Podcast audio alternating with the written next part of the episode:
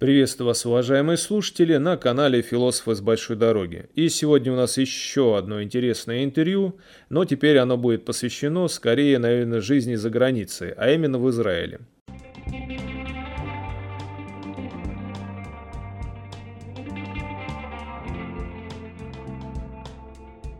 Московский психолог Галина уехала в Израиль и делится своими впечатлениями от этой достаточно древней страны и древней культуры. И мы расспросим с вами, какие же больше всего моменты ей нравятся в жизни там, какие не нравятся, ну и вообще об отношении э, к еврейскому этносу, на ее взгляд, насколько это отношение изменилось, насколько не изменилось, и обо всем прочем. Итак, давайте начнем. Здравствуйте. Расскажите, как вы оказались в Израиле и как возникла мысль вести свой телеграм-канал? В Израиль я попала в 2017 году, когда поехала учиться на программу МАСА. Это была моя вторая поездка в Израиль. Первая была в 2011 году на программу Таглит. Таглит – это десятидневное путешествие для еврейской молодежи, а, позволяющее познакомиться с культурой э, страны. А МАСА – это возможность приехать, получить опыт жизни в Израиле. Такая программа, которая тоже э, доступна для ребят до от 18 до 32 лет. Э, если я не ошибаюсь, не поменялись даты, не поменялись года. Э, эта программа длится несколько месяцев. Во время нее э, студенты живут в одном из израильских городов, учатся чему-то, либо какой-то профессии, как повышают квалификацию, или, может быть, учат язык. Также у них может быть какая-то стажировка в израильской компании, или э, ну, много всяких естественных экскурсий, встреч с израильтянами, с разными специалистами, чтобы понять страну и культуру. Вот. И после этой программы я решила переехать в Израиль, хотя изначально не собиралась, и осталась там жить. И вот с сентября 2018 года я являюсь гражданкой Израиля. А канал я начала вести, когда уехала как раз на Масу в 2016 году, потому что это было такое событие, конечно, которое никто от меня так особо не ожидал. И с очень многими моими близкими людьми и какими-то проектами, в которых участвовала, я прощалась временно, как я думала. И я хотела завести просто место, где я буду писать новости, как у меня дела, и рассказывать про то, что происходит один раз, а не писать всем а, много-много-много раз одно и то же в как у меня дела. Так появился канал. Я заметила, что на него стали подписываться незнакомые мне люди, обращаться, извините, обращаться с вопросами, а, интересоваться темой.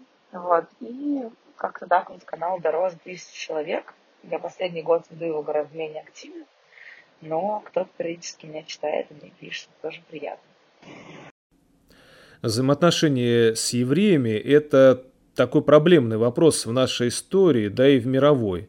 А на ваш взгляд, в той же России на сегодняшний день сменилось восприятие еврейского этноса?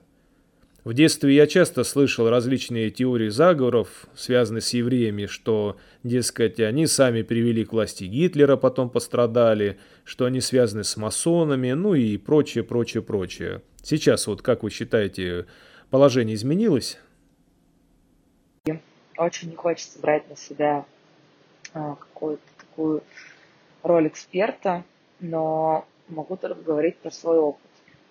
Честно говоря, я жила всю жизнь в Москве, и я никогда не идентифицировала себя с еврейским народом, с еврейской культурой. Я знала про свои корни, но никто в моей семье не соблюдал никакие традиции, это не играло, не играло какой-то важной роли.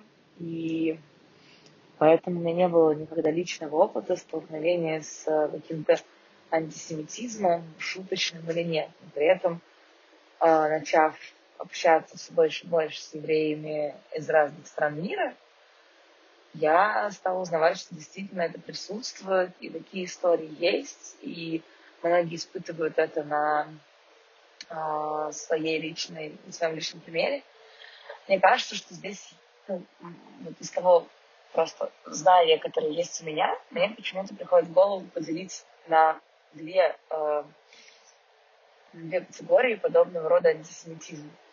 Есть бытовой антисемитизм, и он, мне кажется, больше связан с какой-то необразованностью людей, не, не, не, очень, не очень хорошо разбираются, не очень знают, просто есть какие-то социальные стереотипы, какие-то шутки, которые просто закрепились, там, не знаю, слово «жид», какие-то шуточки про то, что там еврейский заговор, евреи правят миром, евреи богатые и умные.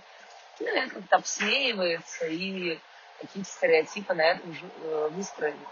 Ну, и есть люди, которые просто без особой задней мысли, что не делают, конечно, это чем-то нормальным, ну, просто шутят э, про это, как-то могут это озвучить, и получается в итоге ну, просто какая-то, какая-то глупость, которая, которая кого-то на самом деле может даже задеть, но ну, я это связываю просто с тем, что люди даже не знают, что они на самом деле говорят.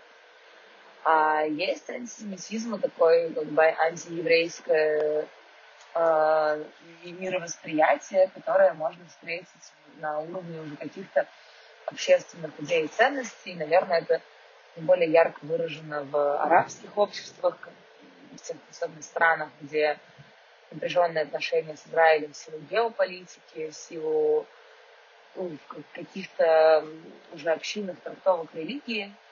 И, конечно, много, ну, если говорить особенно про, про страны Ближнего Востока, то, э, конечно, там много можно встретить примеров тому, как люди ненавидят еврея, считают, что евреи много в чем в мире и в частности в их жизни виноваты, что евреи там что-то такое делают э, специально плохое, чтобы кому-то ну, причинить неудобство какой-то стране или какому-то обществу.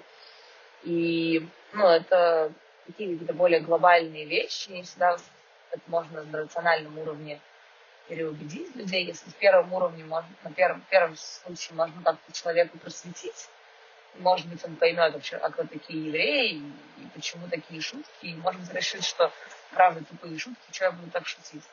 Но во втором случае, как будто бы человек не может национальными аргументами переубедиться, если сидит какой-нибудь э, палестинец э, в Иордании, в Египте, или ливиец, э, или там сириец, и искренне верит, что его жизнь базируется на том, что соседняя страна Израиль – это враги, захватчики и евреи э, портят всю жизнь, и если бы не евреи, было бы у все хорошо. Здесь аргументы, как приводи, не приводи, человек останется при своем мнении, пока его жизнь, может быть, не столкнется опровержением его взглядов. Вот. Поэтому и, например, то, что последние там, годы во Франции много новостей про какие-то антисемитские выкрики, ну, к сожалению, это действительно кажется связанным с тем, что в Европе, особенно во Франции, довольно много беженцев из арабских стран. А, в Америке, в которой очень много свобод, в принципе, в обществе, и человек имеет возможность э, верить и думать так, как он хочет. И есть люди, которые даже подвержены каким-то установкам антисемитским. Ну, наверное, как бы это, это довольно глобальная тема. Мне кажется, что ну, как бы каждый второй человек э, что-то думает о евреях. Мне кажется, в современном мире, если мы говорим про образованное общество, про западное общество, ну, общество западного стиля, про развитые какие-то экономические страны, то я думаю, что на ровном месте никакого антисемитизма не существует. Вот. Либо это какой-то личный негативный опыт, либо это нехватка просто информации. Израиль – это консервативная страна? Насколько вообще в израильском обществе сильны патриархальные нравы и какую роль имеют либеральные ценности? Как известно, в Израиле много выходцев из России. Это как-то влияет на местный колорит, характер населения? Тоже, конечно, кажется, что такие вопросы уместнее задавать людям, прожившим в Израиле больше, чем три года, а главное, людям разных взглядов, чтобы послушать разные мнения. Мне кажется, Израиль, это мотив того, что я всегда пишу на канале. Израиль – это страна контрастов. И вот в этом а, аспекте это тоже проявляется. Потому что, с одной стороны, а, Израиль страна очень, как бы, страна, в которой очень ценится человеческая свобода, возможность человека жить так, как он хочет жить, иметь там те политические и социальные взгляды, которые он хочет, строить отношения с теми, с кем он хочет, работать с кем он хочет, и гораздо меньше каких-то социальных стереотипов в обществе, что нужно там э, школа, университет, работа, семья, э, квартира, машина, дети и поехали. Гораздо меньше вот таких вот каких-то рамок и сценариев, которые от человека ожидают. Вот. И там, смотрите на любого израильского ребенка и подростка, он никогда не будет стесняться говорить свое мнение, стесняться говорить там нет, и спорить, и вести себя так, как он хочет. И это не из-за отсутствия воспитания, а из-за умения человека свое мнение и свою позицию предъявлять и не бояться этого, не чувствовать себя из-за этого виноват. Но при этом все-таки мы говорим про общество довольно традиционное. Иудаизм — это древнейшая религия, которая очень тесно связана с бытовыми какими-то укладами, с традициями, которые проникают в повседневную жизнь. И поэтому какие-то вещи, они, наверное, остаются такими со стороны кажущимися консервативными, просто потому что это уже сознание народа такое. Например, шаббат — это время отдыха. И, наверное, это совсем про консерватизм, про, не про патриархальность, но просто про некоторую такую устойчивость взглядов, что работать в выходные для израильтян – это какая-то, не знаю, невозможная просто ситуация, если мы говорим про сервис, там, ну, понятно, про рестораны, магазины и так далее. Вот. И то далеко не все работают в выходные. Точки зрения воспитания, очень сильная ценность семьи. И, наверное, даже у нерелигиозных семей традиция там хотя бы раз в какое-то частое время, там, в месяц, две недели собираться в пятницу всей семьей, выбираться куда-то всей семьей, э, очень поддерживать родителей и как-то много, ну, как бы всю свою жизнь помогать всем своим родственникам и как-то очень вот, вот единство что мы все друг другу не, не чужие люди, оно очень чувствуется. И, наверное, патриархальности в этом, именно такой классической патриархальности я бы не стала искать, но традиционному обществу израильскому назвать можно. Что же касается выходцев из э, постсоветских стран, не только из России, а, то, что мы говорим, там, ну, постсоветское пространство или СНГ, Действительно, в Израиле считается, что около четверти населения русскоговорящие, и понятно, что это все в основном те, кто уехал после развала Советского Союза, очень многие, ну, большой процент, много приезжает за последние 10 лет из Украины, из Беларуси, из России в связи с нестабильной экономической и политической ситуацией в этих странах. Вот. Конечно, их много. Как это влияет на культуру в целом? Ну, и мне кажется, что очень в Израиле очень разнородное общество. В Израиле есть и христианские общины, и арабо-христианские, и мусульманские, и есть очень много маленьких этносов народностей, которые живут по своему укладу. Есть э, евреи ашкенадские сефардские, которые тоже разные совершенно. Э, не чувствуют разницу между ними по образу жизни, потому как они себя ведут, как они говорят и так далее. Поэтому колорит точно есть у каждой такой э, группы, по какому признаку не объединяли. А ощущение, что именно это влияет на общество, на общество скорее влияет тот факт, что просто этих подгрупп очень много, что они все разные, и они все как-то уживаются в одном пространстве. Поэтому э, израильское общество действительно стоит назвать очень разношерстным, но при этом, что объединяет всех евреев, когда я слушала лекцию Владимира Познера, он сказал фразу, с которой я очень согласна, что израильтяне — это абсолютно разный народ внутри себя. Все евреи абсолютно разные евреи, и в Израиле живут только евреи. И они могут спорить э, до пены рта, э, часами просто за столом, о том, что правильно и что неправильно для общества, для страны, для человека. Но то, в чем все израильтяне, особенно евреи, живущие в Израиле, сходятся, это в любви к своей стране. И вот это, наверное, для меня правда так, что сколько бы у евреев не было разногласий, неважно, ты русский еврей, марокканский еврей, э, американский еврей или французский еврей, или уже цабар, как говорят, да, э, выходец из, ну, родившийся в Израиле ребенок, который уже совсем такой э, ассимилированный. Все равно у каждого есть какие-то свои культурные контексты, но э, сходство вот в этой любви к стране, оно неизбежно. Конечно, в Израиле довольно много русских городов, и, ну, очень часто можно в разных городах, районах Израиля понять, э, кто по большей части проживает в этом месте. Есть более какие-то богатые районы, более европеизированные, где живут некоторые из Европы, есть э, города, где живут в основном арабы, где много русских, и, э, конечно, из-за этого какие-то стереотипы возникают, что многие русские, особенно приехавшие в 90-е, не говорят на иврите, они работают обычно на, ну, я не говорю про молодежь, молодежь, которая приезжает, она довольно хорошо интегрируется в общество, но те, кто приехал в 90-х, целыми семьями, родители уже были в таком возрасте, что осваивать новую профессию и учить языком было сложно. И они работали на какой-то низкооплачиваемой работе, неквалифицированной. А дети были предоставлены сами себе. И тоже как-то не сразу могли влиться в общество. И не у всех и позже появилась такая возможность, хотя многие, кто прошел армию, все-таки в израильское общество вливаются. Вот. И поэтому они как-то живут э, обособленно, у них есть русские магазины. Очень много, конечно, в Израиле, особенно в некоторых районах, можно встретить инфраструктуры на русском языке.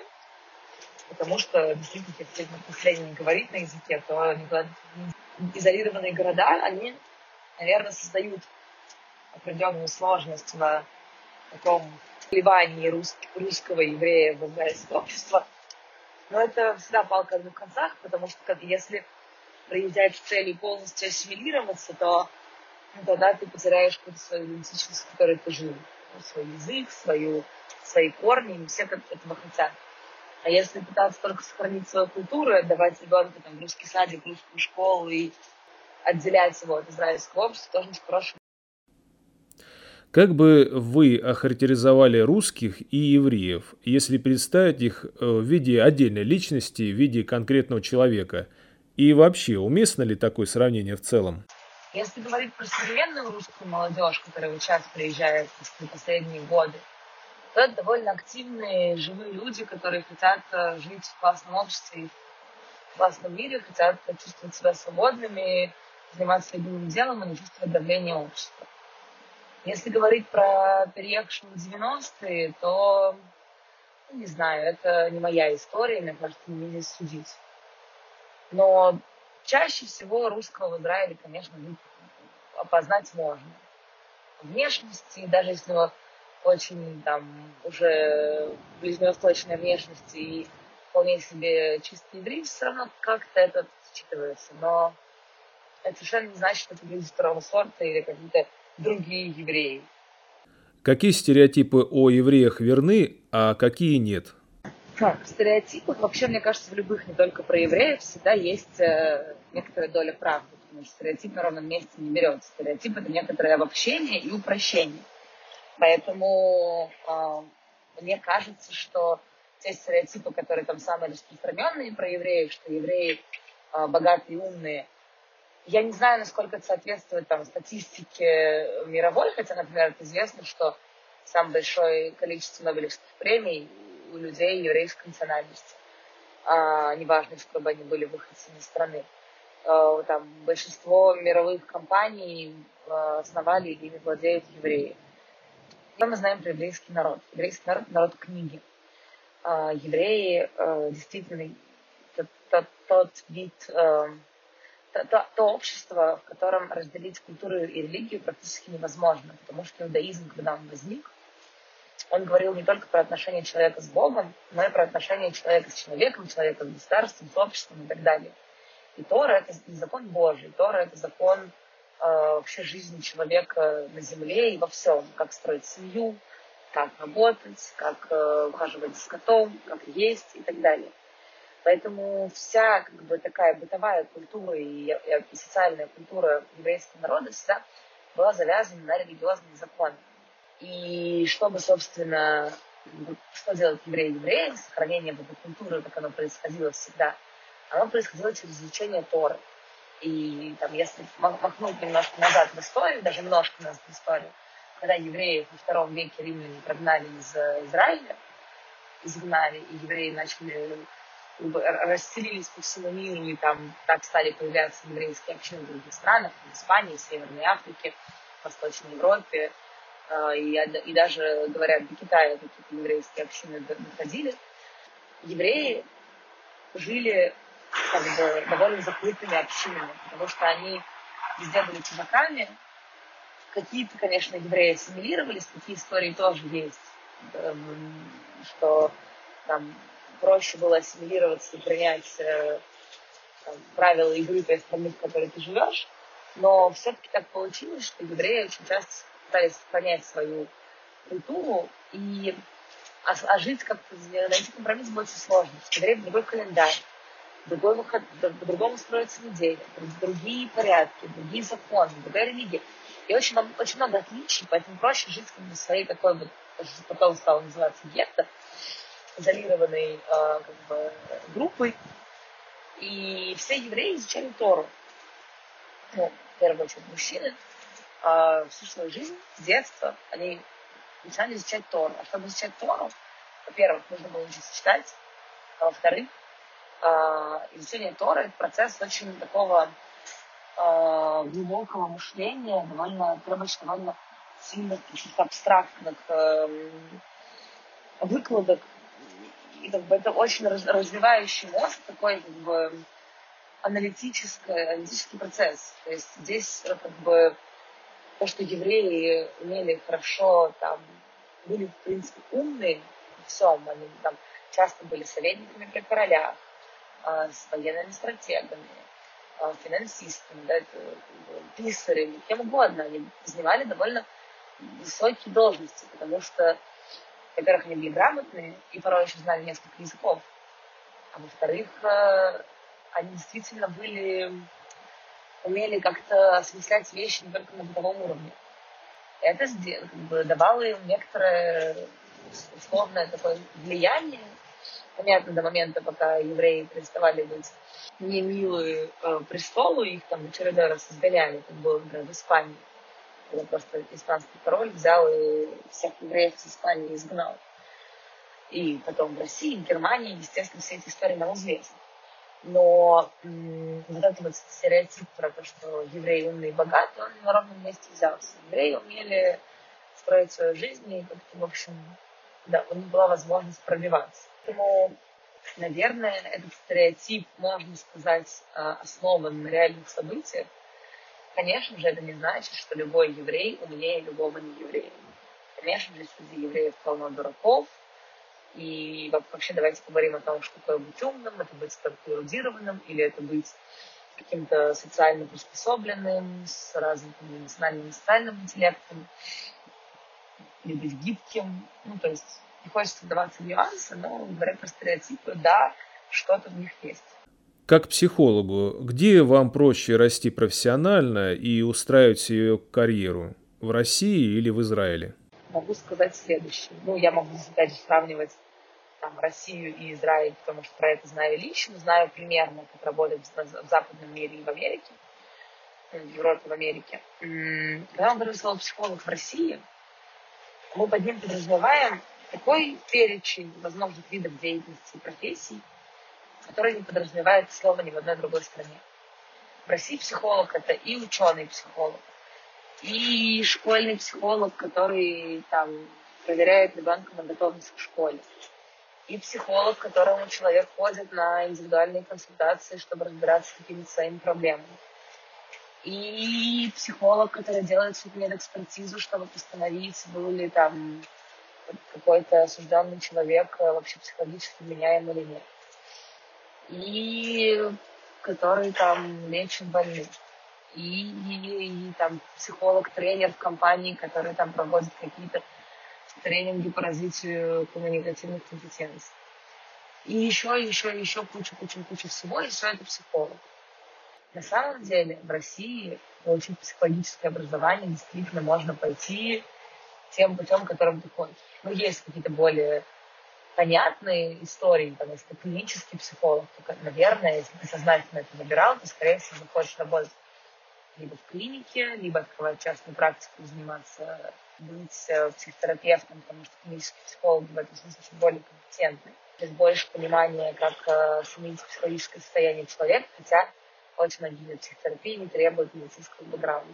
И поэтому, например, э, психолог в России, это, психотерапевт в России, это человек без медицинской лицензии.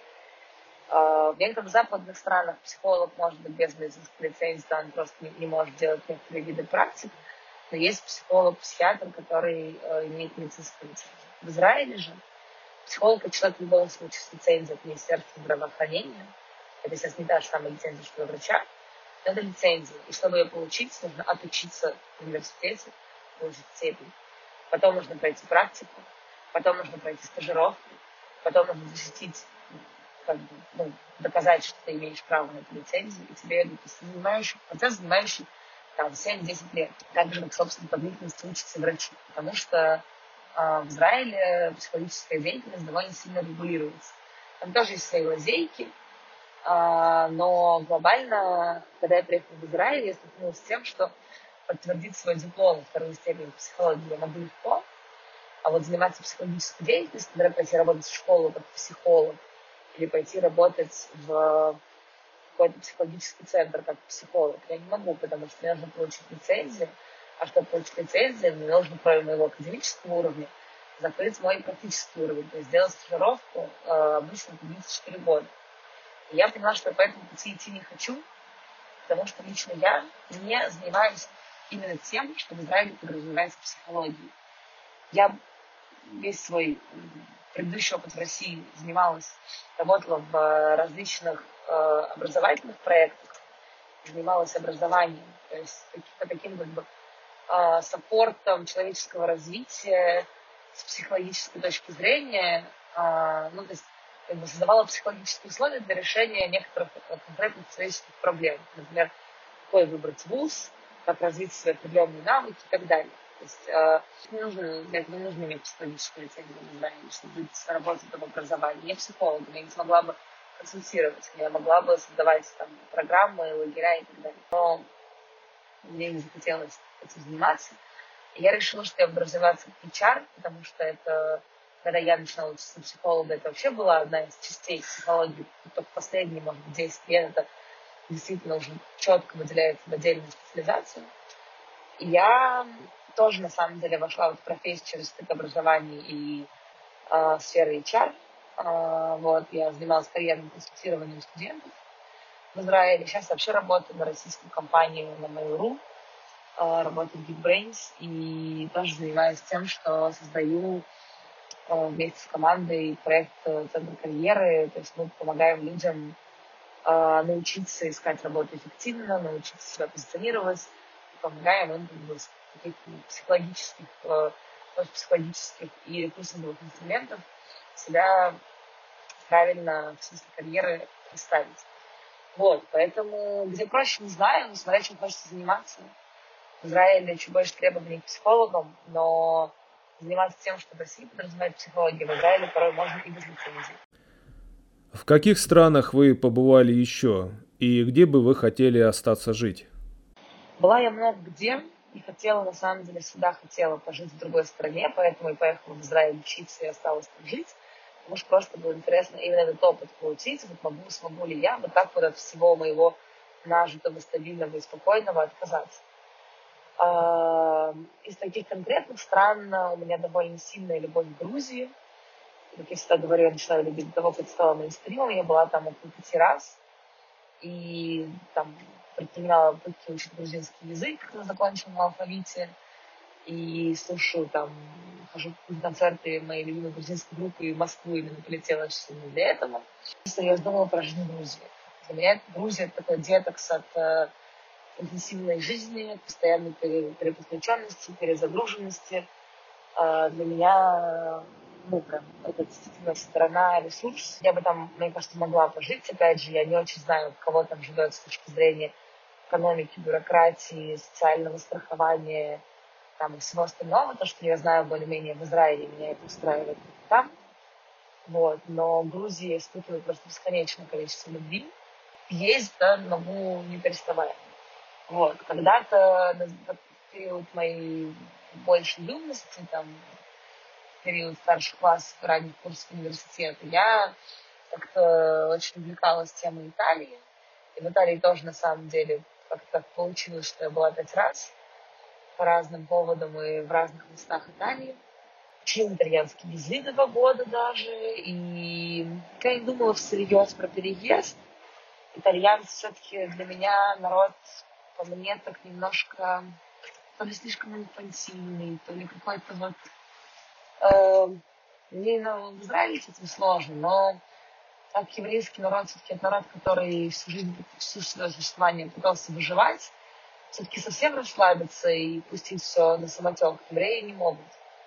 А вот итальянцы часто веют таким вот э, расслабленным подходом к жизни, который, может быть, когда-нибудь я бы смогла для себя примерить, но я все-таки человек действия, человек такой плана, человек плана, человек э, достижений. Мне это нравится. Я очень люблю расслабляться, ничего не делать в каких-то таких поездках. Но все-таки организация моей повседневности, она такая довольно интенсивная, и как будто бы Италия немножко не про это, хотя вкусно и красиво там так, что можно с. На ваш взгляд, э, чему бы нам стоило поучиться у израильского общества, а чему израильскому у российского? Израиль, если говорить про общество, а, то, чего не хватает, мне кажется, русскому обществу и чего много в израильском, это а, принятие того, что люди все разные, и умение очень спокойно, без каких-то беснисходительности, абсолютно как бы естественным образом жить, а, когда вокруг тебя человек может быть совершенно на тебя не похож, рядом с тобой человек может быть совершенно не похож, и это ок, он имеет на это право. Вот. А, ну, то, что называют числом толерантность, мне кажется, тоже обрело какие-то странные оттенки, не, не очень. Это умение как-то вот э, расслабляться и отдыхать, потому что израильтяне, они очень про, про кайф от жизни, что ну, русское общество, оно еще в силу того, что православное, и вот испокон веков вот русский дух, этот русский народ, которого вечно притесняли, и православие, которое вообще говорит про страдания ради освобождения, ради благодати какой-то. Это в русском человеке очень чувствуется, что нужно, нужно без труда не вытащишь вкус труда, нужно помучиться и заслужить. Вот всем плохо, а ты жалуешься, что ты моешь, все страдают, ты страдай. Но этого очень много в русской культуре. Мне кажется, что нужно уходить, потому что ничего, кроме постоянного фонового напряжения, человеку это не дает. А, израильтяне, люди, которые умеют отдыхать, умеют вообще не чувствовать никаких грузинной совести, когда они закрыли в пять вечера ноутбук и ушли с работы, и до утра понедельника никому вообще даже близко не будет отвечать об этом думать. А, там, сидеть часами за столом с семьей, никуда не торопиться, не пытаться успеть на свете успеть. это такая черта, которая классная, на мой взгляд. То, что, может быть, есть в российском обществе, мне этого не хватает в Израиле, потому что я москвичка. И это говорит о том, как я привыкла жить в обществе. Это возможности получить все, что угодно. Ну, может быть, не здесь, сейчас, хотя бы завтра. Когда в Москве я могу в любое время дня и ночи заказать себе еду, сходить на маникюр, в тренажерный зал и все что угодно, это очень балует. И я не уверена, что это правильно. Я не уверена, что какие-то люди должны за минимальную зарплату пахать э, в ночные смены в супермаркете, чтобы я могла в 2 часа ночи пойти купить себе киндер-сюрприз. Но сама идея того, что какие-то возможности у человека должны быть, она мне нравится. А, поэтому в России тоже некоторые крайности. Когда приедешь в Израиль, встают волосы дымом от того, что, конечно же, в выходные ничего не работает. Практически все государственные учреждения работают там по полдня и закрываются в 2 в 3. А, магазины продуктовые, которые в черте города работают часов до 7 до 8. Соответственно, если ты возвращаешься поздно, в Израиле почти не возвращается домой в 8-9 вечера с работы. В Израиле все работают там, с 8 до 5 или максимум с 9 до 6. Вот. И до дома едут в 2 часа. А, там, 30-40 минут, час, типа, ого, как долго едешь. Все-таки хотелось бы иметь возможность в 10 вечера пойти купить себе еды, а не ехать за этим в гипермаркет, который находится в центре города. Или, например, иметь возможность зайти на сайт, на котором все будет понятно, и будут понятные, красиво сделанные сайты. Этого мало, потому что в Израиле рынок очень маленький, бизнесы классные, они работают с внешним рынком, с иностранными рынками. А развивать внутренний израильский рынок никому не интересно, потому что маленький, потому что там как бы не размахнешься. Поэтому то, что вот когда я репатриировалась, поменяли сайт, эм, собственно, государственный портал, такой инфо, инфопортал всех государственных э, ведомств, его хотя бы сделали читабельным, потому что до этого это была HTML написанная, как я в школе собирала ужасными шрифтами и цветами, совершенно невозможно. И этого, конечно, не хватает, особенно после Москвы, но я считаю, что нельзя научиться жить. Вот. Поэтому, ну да, и вот это вот Москва, которая постоянно такая, не знаю, просто могу говорить про всю Россию, но про крупные города точно. Да, это все-таки тоже в Москве это перекос. Ты пытаешься успеть все и каждую единицу времени провести максимально эффективно. Этого, наверное, не нужно, но идея того, что система очень многосоставная, если ты продолбаешься, там, опоздаешь, не сделаешь, э, там, проспишь, что такое, ты что-то потеряешь много, и система начнет рушиться. Это, с одной стороны, создает тоже много напряжения, когда ты постоянно так думаешь про свою жизнь. С другой стороны, позволяет быть в небольшом тонусе. Когда в Израиле ты никогда не выезжаешь, не приезжаешь никуда ко времени, потому что знаешь, что если заявлено 7 часов время начала, то 7 часов никого не будет. Неважно, что это, спектакль или какая-то конференция. Задалбывает, привыкаешь, сто процентов привыкаешь. Мне кажется, просто привычки, но, опять же, человек свободный может выбирать, где может комфортнее. Знаю людей, которые в таких странах, как, как в городах, как Москва, Нью-Йорк, э, такие Токио, города, где все движет, бежит, бежит бегает э, постоянно с каждую секунду. А кому-то нужно жить в супер релаксе и чтобы никто никуда не торопился. Надо выбирать пробовать. Здесь обмен опытом всегда полезен, но как бы нет задачи всех подобных ребенку собрать. Как психологу, с какими проблемами израильских жителей вам приходилось сталкиваться чаще всего? Скорее нет. Я все-таки не работаю как индивидуальный консультант и, или психотерапевт, не могу собрать какую-то статистику. Мне кажется, что просто если говорить о психологические проблемы и потребности человека, они всех одинаковые. Всем хочется любви, всем хочется чувствовать себя счастливым, всем хочется избавиться от каких-то установок, которые он впитал из общества или из родительской семьи. Всем хочется как-то повысить качество своей жизни, чувствовать себя увереннее, чувствовать себя расслабленнее. Тут как бы израильтянин или русский, вопрос как бы в какой момент жизни ты это поймешь. Что, что я могу сказать точно, израильтяне как будто бы не те люди, которые закапываются в своих проблемах. Как-то вот это вот ощущение свободы и того, что жизнь, жить можно в удовольствии, не обязательно для этого достигать каких-то больших высот, оно чувствуется на разных уровнях. Поэтому нет у меня какого ответа конкретно на этот вопрос, только вот такой отворот. В чем ключевое отличие подхода к психологической науке в Израиле и в России? Вопрос про психологическую науку в Израиле и в России смешной, потому что, мне кажется, ключевое отличие в том, что в Израиле есть наука, а в России и как будто бы не совсем. Потому что я учился в МГУ, и могу сказать, что с точки зрения именно научных методов, качества научных экспериментов, исследований, которые проводятся, конечно, не те масштабы. Потому что, может быть, не та наука, может быть, не та страна, и не даются гранты.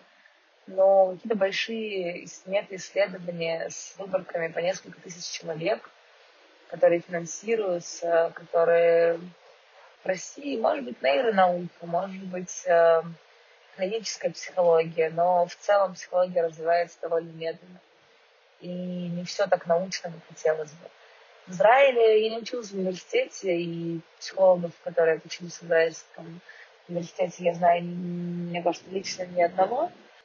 Все-таки университеты Израиля, они очень про науку, про, про реальные исследования, построенные, там, если научные исследования, то для нас такой эксперимент, и без этого никуда.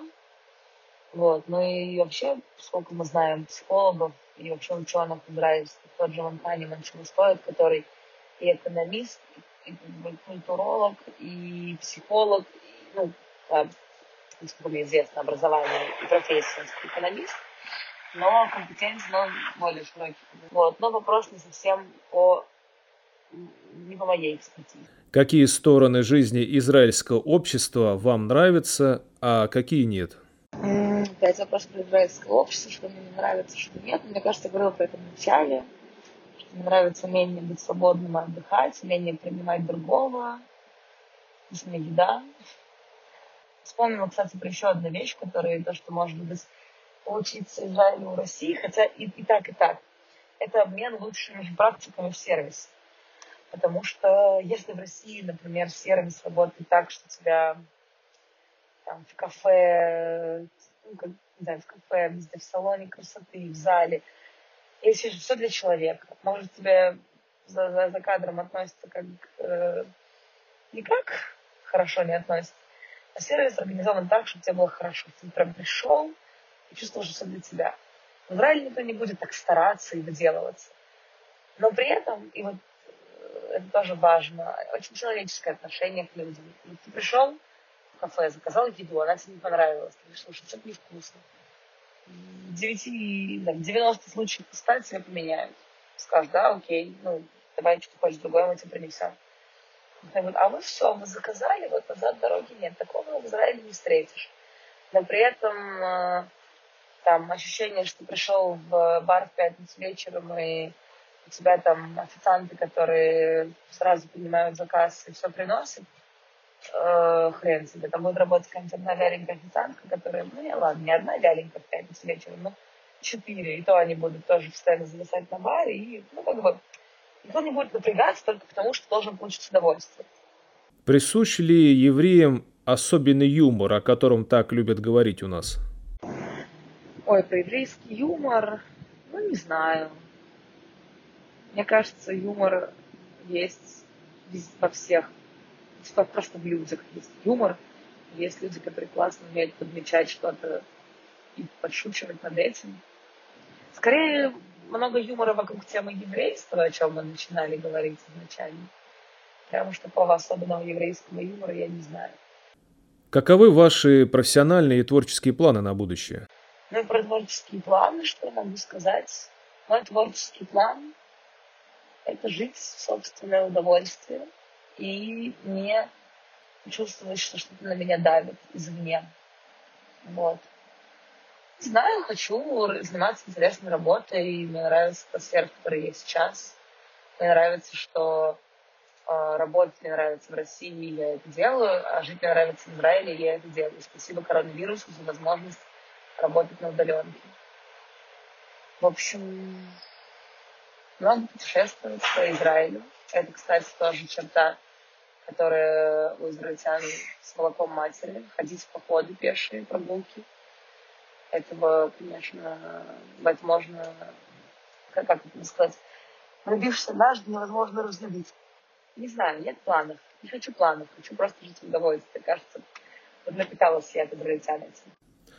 Что ж, спасибо Галине за столь интересное интервью. Вообще оно было интересно мне самому, потому что, э, повторюсь, э, э, мои воспоминания часто связаны с такой достаточно антиеврейской риторикой. Видно, она в нашей истории жива до сих пор. К тому же это наслаивалось еще и в каких-то творческих произведениях наших писателей, у того же Валентина Пикуля присутствовало это, и прочие заговоры евреев, и все в таком духе. Нация действительно противоречивая, как и любая нация, люди там совершенно разные, но стереотипы, наверное, о евреях бытуют до сих пор сильнее, чем о всех прочих национальностях. Притом для многих даже русских людей – эта антипатия граничит с каким-то восхищением, если говорить о том же одесском юморе или более рациональном подходу к жизни. Ну, достаточно сложные были отношения у нас с этим этносом на протяжении долгих историй, начиная с э, политики Александра III, Николая II, советской политики, с одной стороны, давшей евреям э, большие возможности в годы революции, так как много было революционеров именно евреев – а с другой стороны, уже эти все возможности сошли на нет при Сталине и в дальнейшем, начиная там от э, квот для поступления в вузы, ну, скажем так, э, взаимоотношения были непростые. Поэтому, на мой взгляд, вообще рассказать о том, что же собой представляет да, там, еврейская культура, хотя бы в таком виде, стоило, да и чтобы избавляться от всевозможных стереотипов на самом деле никакая национальность не является вот именно такой, как мы себе ее представляем. Это разные люди с разным подходом, разной культуры, и говорить о человеке, он такой, потому что он русский, он американец или он еврей, это просто глупо. Как бы пора от этих стереотипов отказываться. Я надеюсь, наше интервью в этом вам поможет.